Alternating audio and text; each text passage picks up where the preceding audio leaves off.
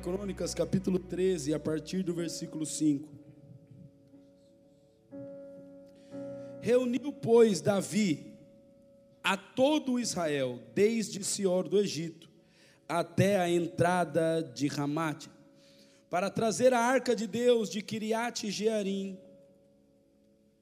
Então Davi, com todo Israel, subiu a Balaá, isto é, a Kiriat Jearim, que está em Judá para fazer subir dali a arca de Deus, diante da qual é invocado o nome do Senhor, que se assenta acima dos querubins. Versículo 7, põe a sua atenção aí. Puseram a arca de Deus num carro novo e a levaram da casa de Abinadab, repita comigo, casa de Abinadab. E os Ai o guiavam o carro. Davi e todo Israel alegravam-se perante Deus com todo o seu empenho, com cânticos, com harpas, com alaúdes, com tamborins, com símbolos e com trombetas.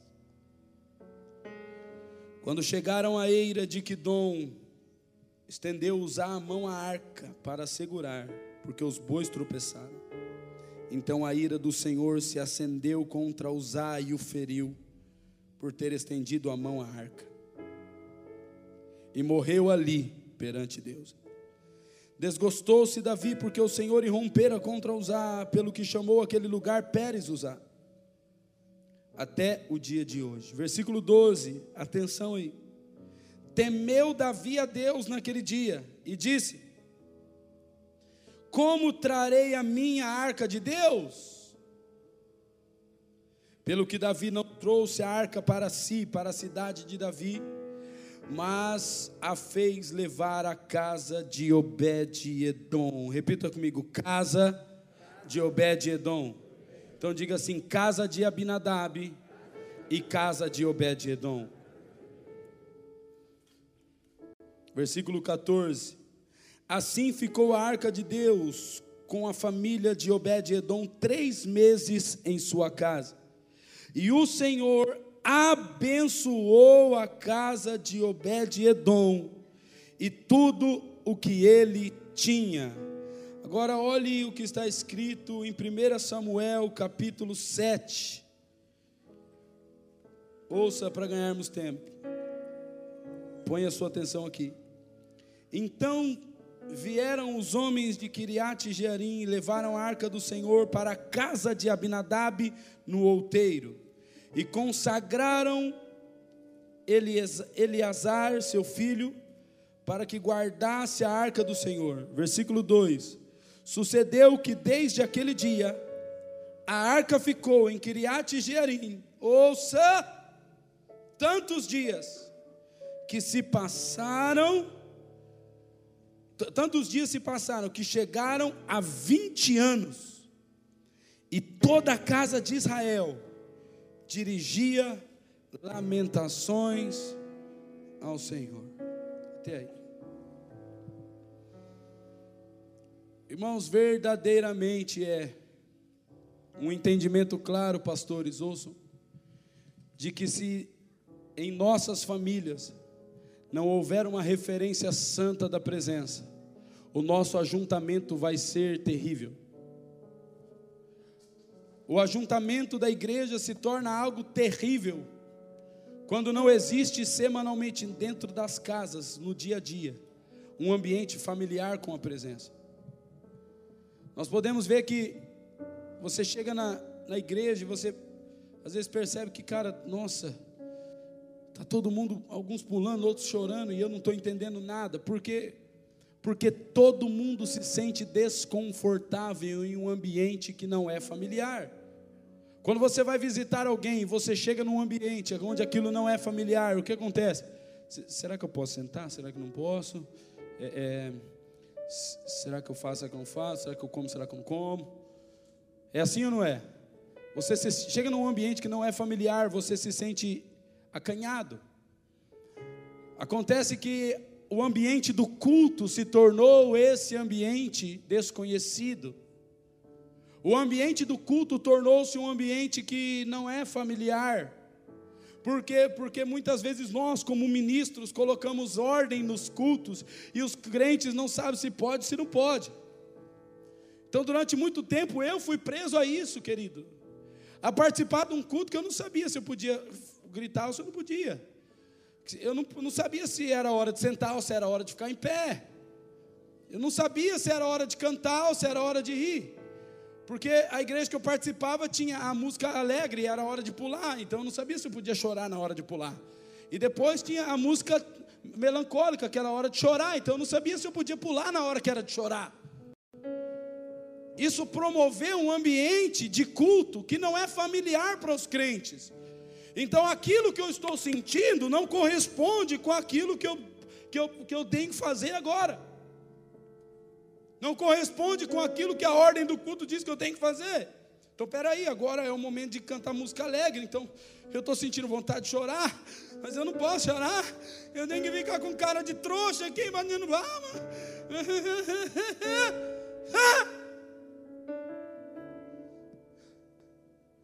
Até que Deus está nos trazendo de volta, pastores, uma essência de quê?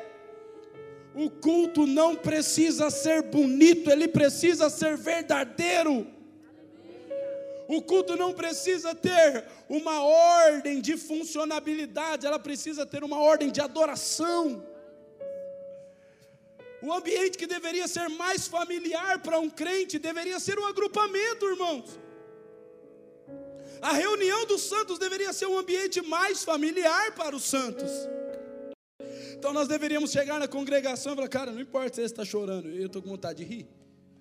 Cara, não importa se esse está rindo, eu só quero me jogar aqui no chão e chorar.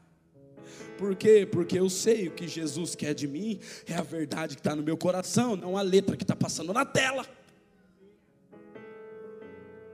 Então o formato eclesiástico foi amputando.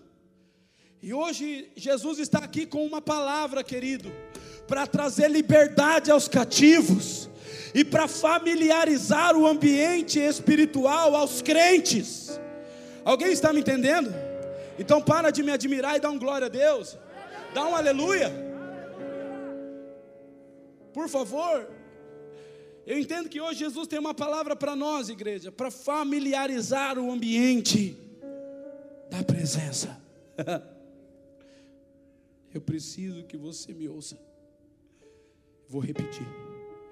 Jesus tem uma palavra para nós, para nos familiarizar com o ambiente da presença.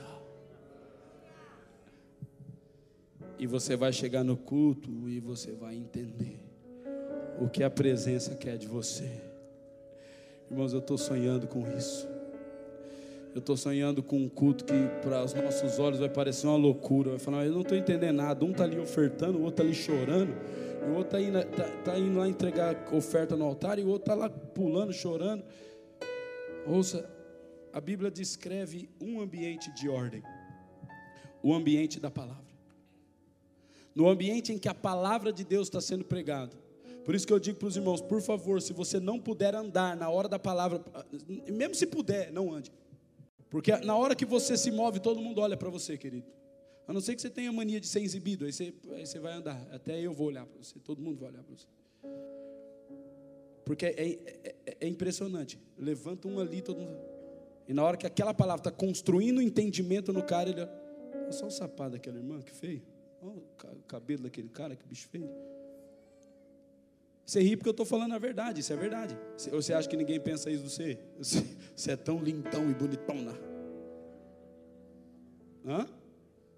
É verdade, irmão. Eu não estou brincando para te intimidar, não, é verdade. Quando você levanta na hora da palavra, todo mundo faz assim. Faz o teste aí. Não tem coragem, né?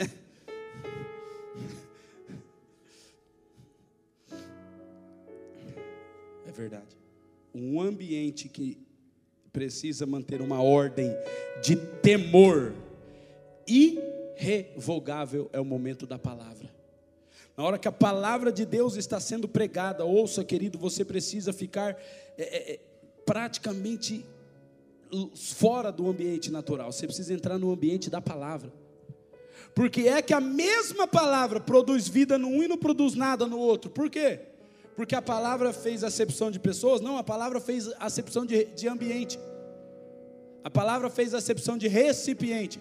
Ela encontrou um ambiente, a palavra encontrou um recipiente propício para repousar aqui e não encontrou recipiente propício para repousar no outro. Só isso. Se o teu coração estiver atento à palavra, querido, sedento por ela, o pregador fala: Deus é bom. Você, nossa, meu Deus do céu, isso foi forte. Nossa, mudou minha vida essa palavra. Vou sair daqui crente. Mas não é porque a palavra foi profunda, irmão, é porque você está sedento. E a palavra de Deus diz que para o sedento, até o amargo fica doce, querido. Mas a alma farta, ela pisa o favo de mel. Mas para o sedento, até o amargo fica doce. A gente fala, Deus é bom, o diabo não presta. Meu Deus do céu, é forte. Mas quando o cara. Você pode pintar Jesus de cabeça para baixo da piruleta aqui. Acaba logo, os caras falam demais. É verdade, irmão. Eu só estou expondo uma realidade que talvez você não saiba. Mas o que faz a diferença no ambiente é a disposição do coração. Irmãos, Deus não tolera mais falsidade no meio do povo. Deus não está mais tolerando. Algumas coisas estão acontecendo na sua vida, você não está nem percebendo, mas a timidez te deixou estéreo, a vergonha omitiu você. Preste atenção, querido. A única coisa que Deus quer de você, olha aqui para mim, é verdade. O dia que você chegar aqui e estiver mal, fala: Jesus, eu estou mal. O dia que você chegar aqui bom, você fala: Jesus, eu já estou bom. Mas seja verdadeiro com Jesus. Posso ouvir um amém? E eu entendo que Deus está promovendo isso por quê? Porque o texto que nós lemos é claro. Davi, que foi um homem extravagante na adoração, chamado de rei que conquistou todos os povos da terra, ele foi conduzido por um questionamento, e o questionamento dele é: como eu irei trazer a minha arca de Deus? Como eu vou conduzir a presença? Isso é uma problemática nesses dias, porque nós estamos caminhando por influência, nós estamos caminhando por influência, sendo influenciados, sendo motivados, motivacionais, influenciadores, influencers, e vamos, e vamos, e vamos, e a gente está caminhando para um lugar que a gente nem sabe se existe. Porque falta dentro do crente, na particularidade, uma indagação de falar assim: peraí, eu quero entender como eu preciso trazer a presença até mim? Ouça, porque querido, presta atenção no que eu vou falar agora. Porque se a presença se achegar até você, tudo ele coloca em ordem. Você não precisa mais falar nada, você não precisa pedir, você não precisa se movimentar, você não precisa fazer mais absolutamente nada, porque quando Jesus chega, ele coloca tudo em ordem. E o fraco recebe força, o que está morto vive na hora. As trevas, são, as trevas são dissipadas, o enfermo é curado, o que está cativo é liberto, e, e, e o deserto começa a florescer. A árvore que foi cortada começa o cheiro das águas, ela começa a frutificar de novo. E cai mil do teu lado, dez mil do outro, você não é atingido. Por quê? Porque a presença se achegou.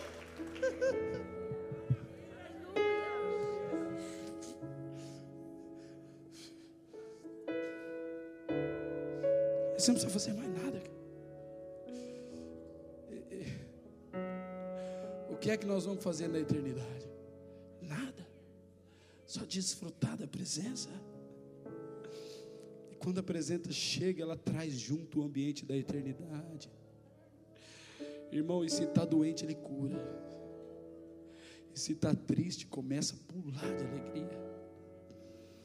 E quando a presença chega, tudo o que falta, ele acrescenta. Então a sua deformidade é só falta da presença. Porque quando a presença chega, não existe imperfeição. Ele aperfeiçoa tudo.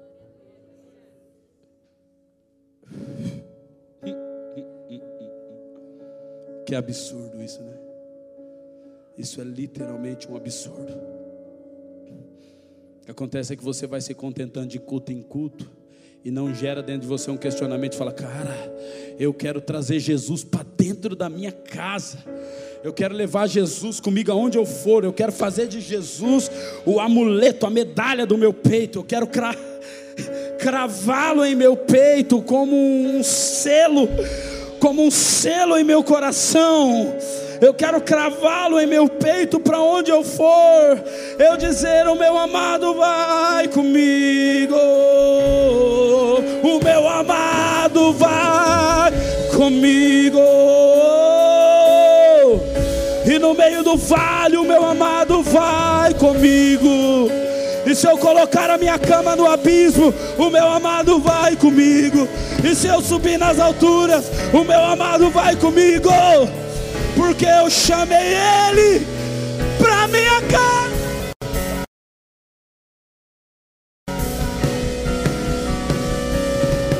Eu sou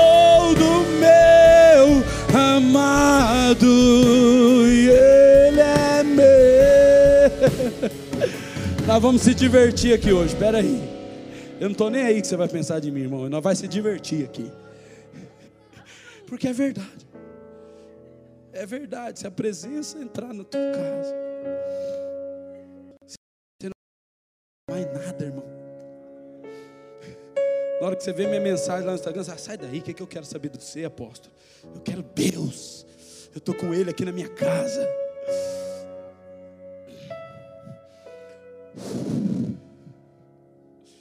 E que nós estamos vivendo ministerialmente aqui é preservar um lugar para que ele se sinta à vontade. Você chega aqui às 10, mas eu chego aqui às 6. Tem os pastores, os ministros, os tangedores chegam aqui antes do sol nascer para preparar um ambiente para que a presença se estabeleça. E quando você chega, você fala: "Que igreja bonitinha".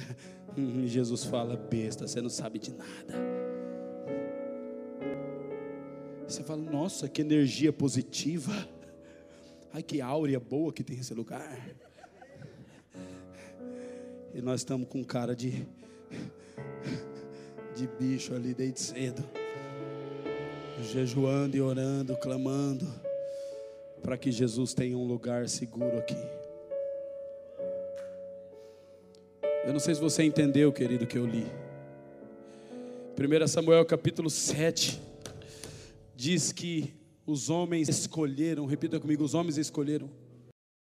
Os homens escolheram a casa de Jonadab, elegeram os filhos de, de, de Abinadab, desculpa, escolheram os filhos, de, a casa de Abinadab, os filhos de Abinadab, colocaram a arca lá dentro, a presença entrou na casa, meu Deus, a presença entrou na casa de Abinadab, os filhos de Abinadab guardavam a presença. A presença ficou 20 anos na casa dele e não produziu nada.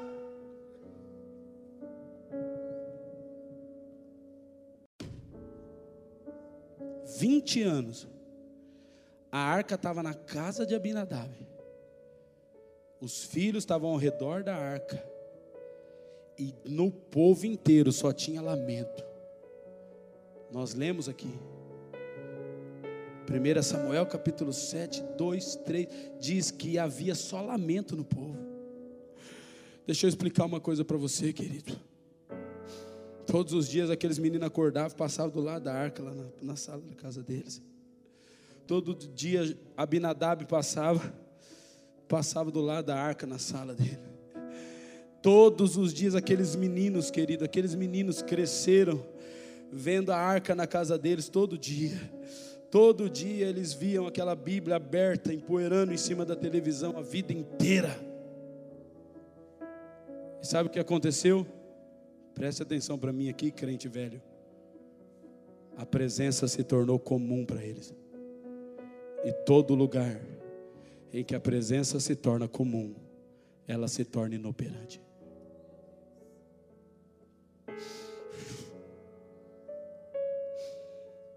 todo ambiente que a presença se torna comum.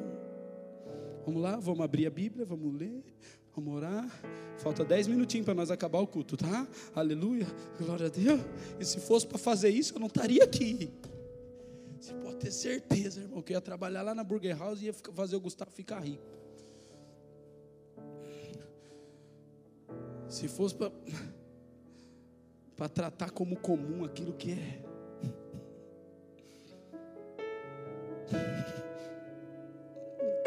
Aí eu te explico porque é que a maioria dos filhos de pastores, de crentes velhos, na adolescência eles se desviam. Por quê?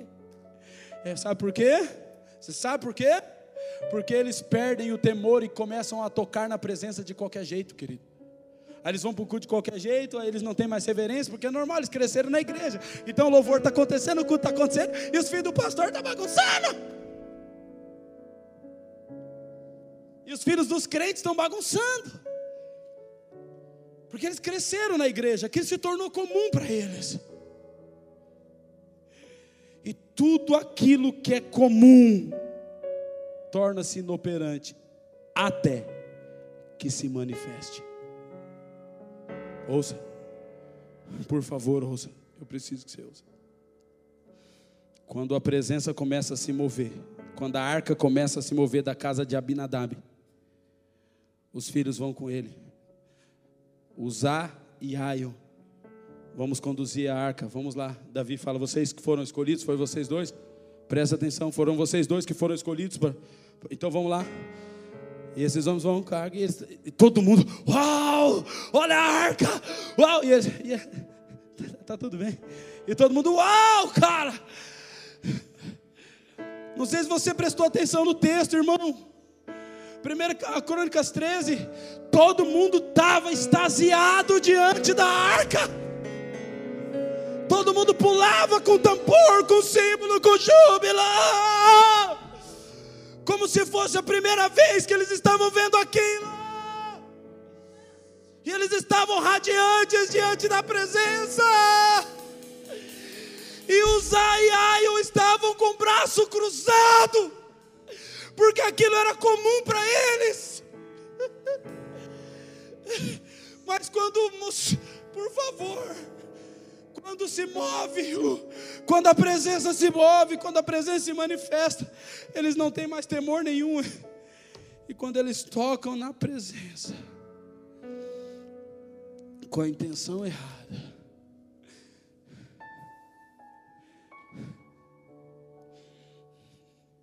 Eu não quero que você perca os teus filhos, cara. Mulher, eu não quero que você perca os teus filhos. Estou sentindo que você é arrebatado aqui. E se eu for, vocês podem todo mundo embora para sua casa. Está acabado o culto. Eu disse para os homens aqui no discipulado, 5 horas da manhã, eu falei assim: se vocês continuarem com a mão no bolso na hora do culto, os teus filhos não vão ter referência nenhuma de adoração, eles vão querer ser igual Alessandro Vilas Boas, menos igual você. Porque o fogo vai começar a queimar no coração deles e eles estão ali olhando para o pai, o pai está uma meba. E tem um fogo dentro dele. o que, que eu faço com esse fogo aqui?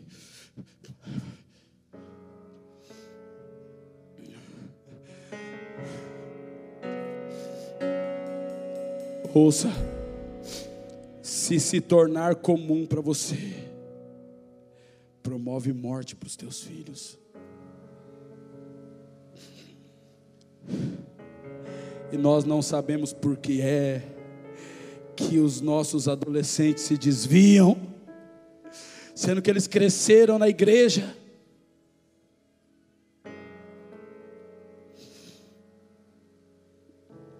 Sabe por quê? Eu vou falar por que desvia. Sabe por quê? Ah, o culto começa às, às 10. Né? Não, mas a gente chega de 10 e 5, porque o louvor demora. Lá, lá o louvor estende. Então a gente chega às 10 e 10. A gente não tem mais aquela gana de falar, rapaz, hoje é dia de culto. Meu Deus do céu! Hoje é dia de culto, cara. Meu Deus do céu, Jesus vai estar lá, qualquer coisa pode acontecer no culto. Ai, meu Deus do céu, eu preciso ir para o culto. E teu filho não vê você acordando angustiado para ir para o culto, ansiando pela presença. Teu filho não te, não, pelo contrário, teu, teu filho vai ver você acordando, ligando a televisão, assistindo a notícia para ver a hora de dar. Ah! E qual é o temor que os nossos filhos vão ter para tocar na presença?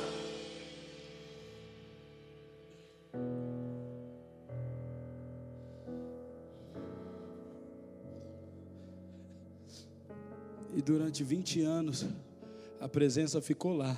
E quando ela se moveu, ela matou os filhos do cara. É isso que vocês querem para a vida de vocês? Frequentar uma igreja 20 anos e perder os filhos na adolescência? Eu prefiro que Jesus me leve agora, do que ver o meu Pedro, Vicente, o Rubem carregando a presença de qualquer jeito. Literalmente. Os meus filhos não sabem o que é acordar e me ver na cama. E a minha esposa está ali, pode falar todas as vezes que o Pedro acorda, ele fala: Mãe, papai já foi orar. Todas as vezes o Pedro acorda e fala: Quero orar com o papai. Esses dias ele, pai, ora aqui no escritório que eu quero orar com você. Eu falei: Não, filho, o escritório é um lugar muito confortável para o pai orar. Eu vou orar na igreja. Quando esse menino entender, irmão, meu Deus mesmo, eu estou treinando os meus filhos para a guerra. Eu estou formando. Hoje eu estava vendo para aquele pequenininho ali. Eu falei, rapaz, daqui 15, 16 anos esse bicho vai estar no altar igual uma. Igual um bicho.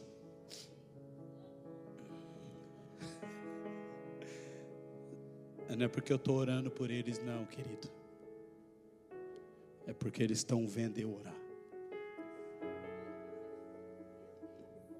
Pergunta para minha esposa qual é o domingo Há quantos anos que ela está casada comigo que eu não acordo vomitando, com dor de cabeça. Hoje eu cheguei aqui, fui fazer o número dois, já não sei quantas vezes. Cheguei aqui, oh, Rafa, filho, por favor, arruma um remédio para mim, parece que eu vou desmaiar. Eu não consigo participar de um culto normal. 2019, Jesus me deu uma palavra, eu falei, eu não vou mais ministrar em lugar nenhum, eu, vou, eu, não, eu não quero mais ministrar em lugar nenhum. Eu me reservei para não ministrar mais em nenhuma igreja até que eu me encontrasse, me entendesse, porque eu chegava nos lugares e falava, cara, o que, que eu estou fazendo aqui? Nem Jesus está aqui, eu vou fazer o que aqui? Eu vou embora daqui. E eu tinha que pregar e eu tinha que trazer a presença e, e todo mundo. Rapaz, esse apóstolo prega bem e eu estava me sentindo um palhaço. E eu tinha que falar, não, cara, eu não vou mais sair de casa.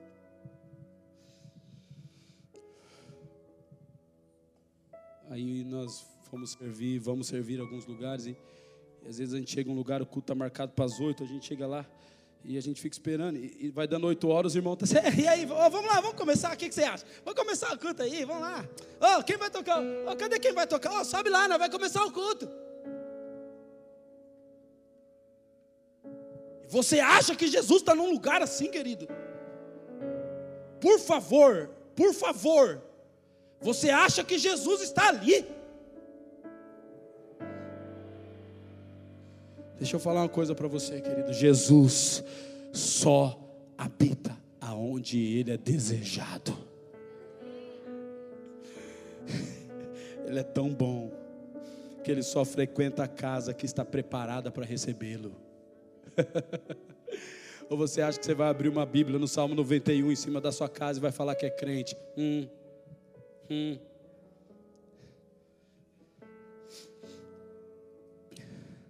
Mas ainda existe esperança.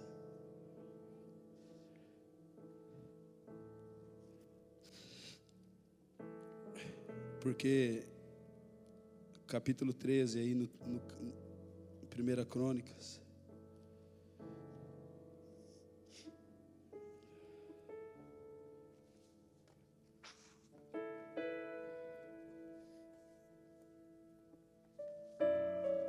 Diz assim.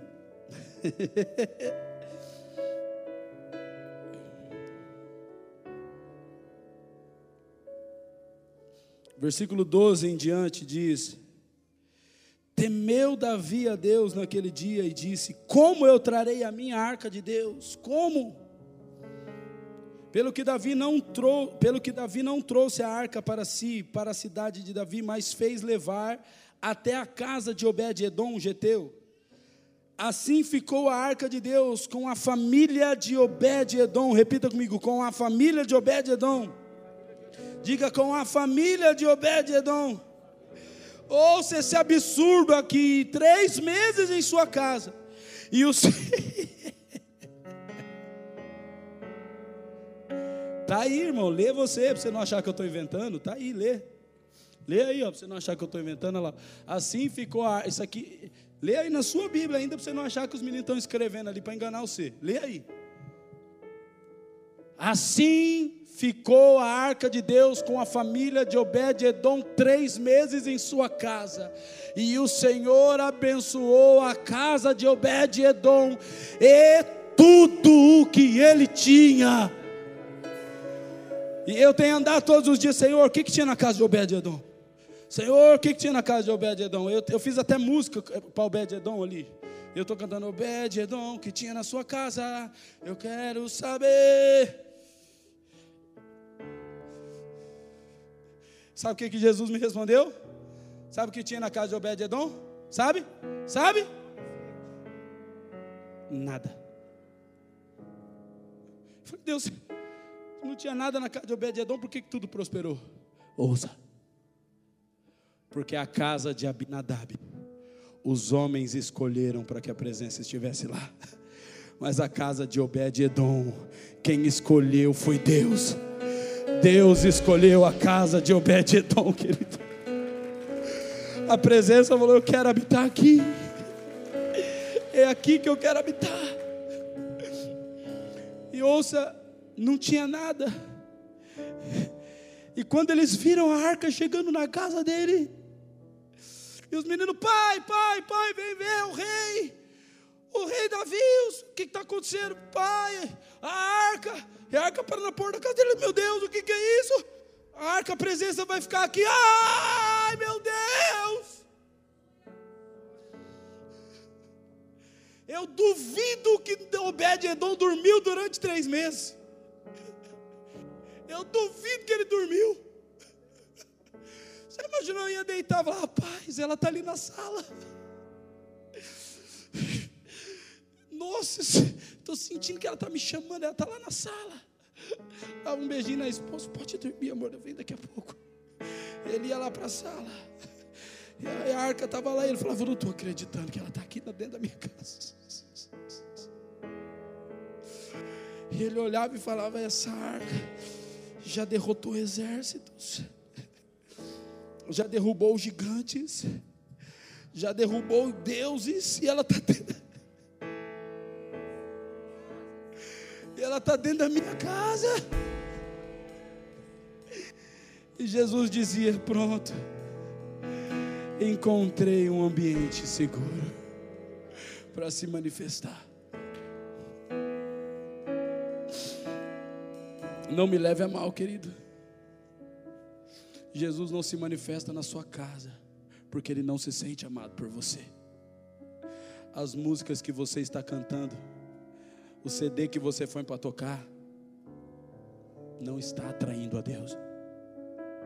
Por isso que a tua oferta que você está trazendo aqui não está atraindo a Deus o esforço que você faz para vir no culto de domingo não está atraindo. Por isso que as coisas estão indo de mal a pior. Mas ouça, o, vers... o capítulo 15 vai dar esperança para você. Eu duvido que ele dormiu, Fábio. Eu duvido. Três meses com a presença. Fábio.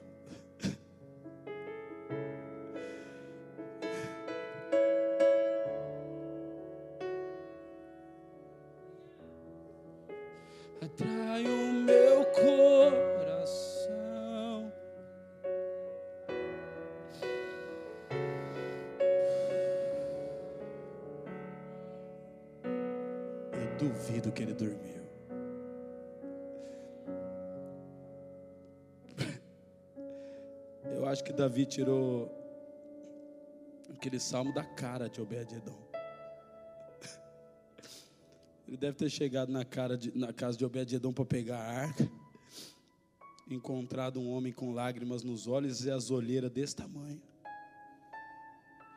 Isso é conjectura minha. Mas eu fico imaginando ele falar, cara, esse é o lugar da presença.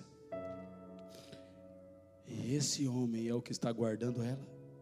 Ele vai escrever: Não subirei ao meu leito, não darei descanso às minhas pálpebras, até que o Senhor tenha um lugar para habitar. Eu não darei descanso aos meus olhos, nem fecharei as minhas pálpebras até que Ele tenha um lugar para habitar. Eu imagino ele lembrando da cara de Obed-Edom. Pronto, volta para a realidade. Capítulo 15.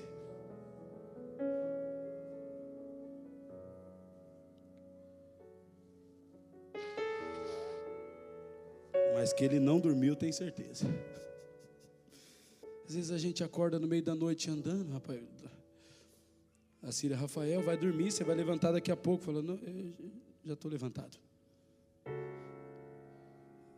A gente começa a andar para um lado do outro, ela vai descansar, homem. Eu falo, quem descansa é porco.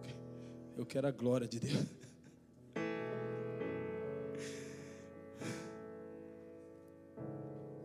Oh Jesus, deixa eu terminar.